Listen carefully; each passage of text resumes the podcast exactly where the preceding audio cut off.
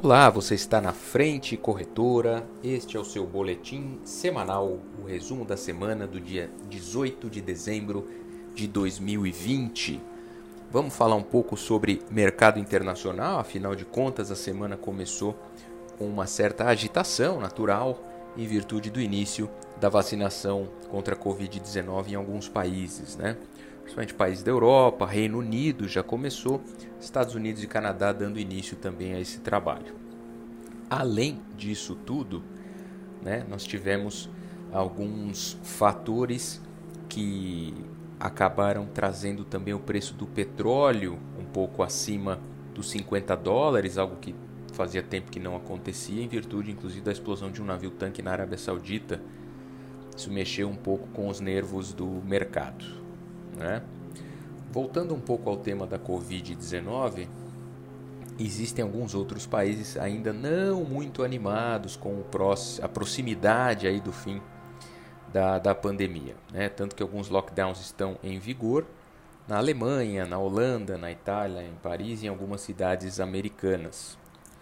Falando novamente sobre a situação da vacina, é, desde a semana passada os Estados Unidos passam também a, a, a restringir a exportação das, das vacinas, dando prioridade ali ao, ao segmento, claro, dos, dos americanos, né? esse extrato da população mundial. É, falando ainda de Estados Unidos, uh, ontem houve uma discussão dos líderes do Congresso relacionado aos últimos detalhes aí do pacote de estímulos fiscais que gira em torno de 900 bilhões de dólares, né? após alguns meses de postergação, todo mundo ali adiando as conversas, o acordo aí aparentemente vai representar um avanço em um momento crítico dessa pandemia. Né?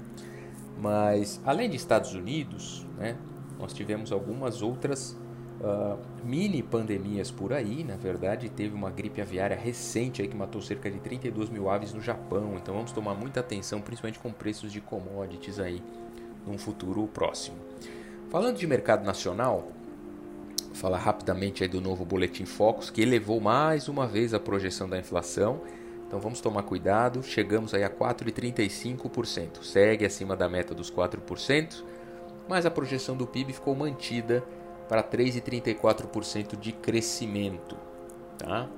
Ah, vamos falar um pouco sobre projeção do dólar. As apostas para 2020 baixaram de 5,22 para 5,20 tá? no final do ano. Então vamos ficar de olho com relação a isso. Tá?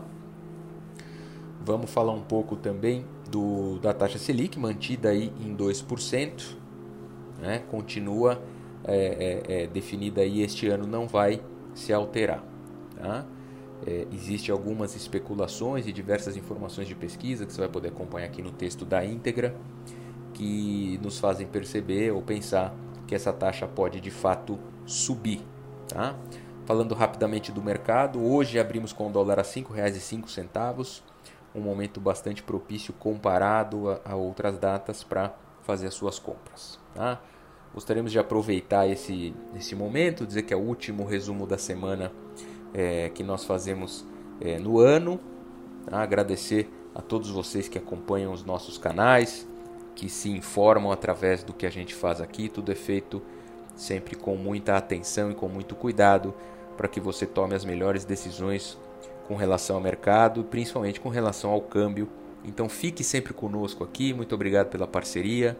Vá lá em www www.frentecorretora.com.br barra blog e até o próximo De Olho no Mercado, já em 2021, desejando a você um ótimo ano novo e que 2021 a gente consiga fazer tudo que infelizmente em 2020 a gente não conseguiu. Grande abraço a todos.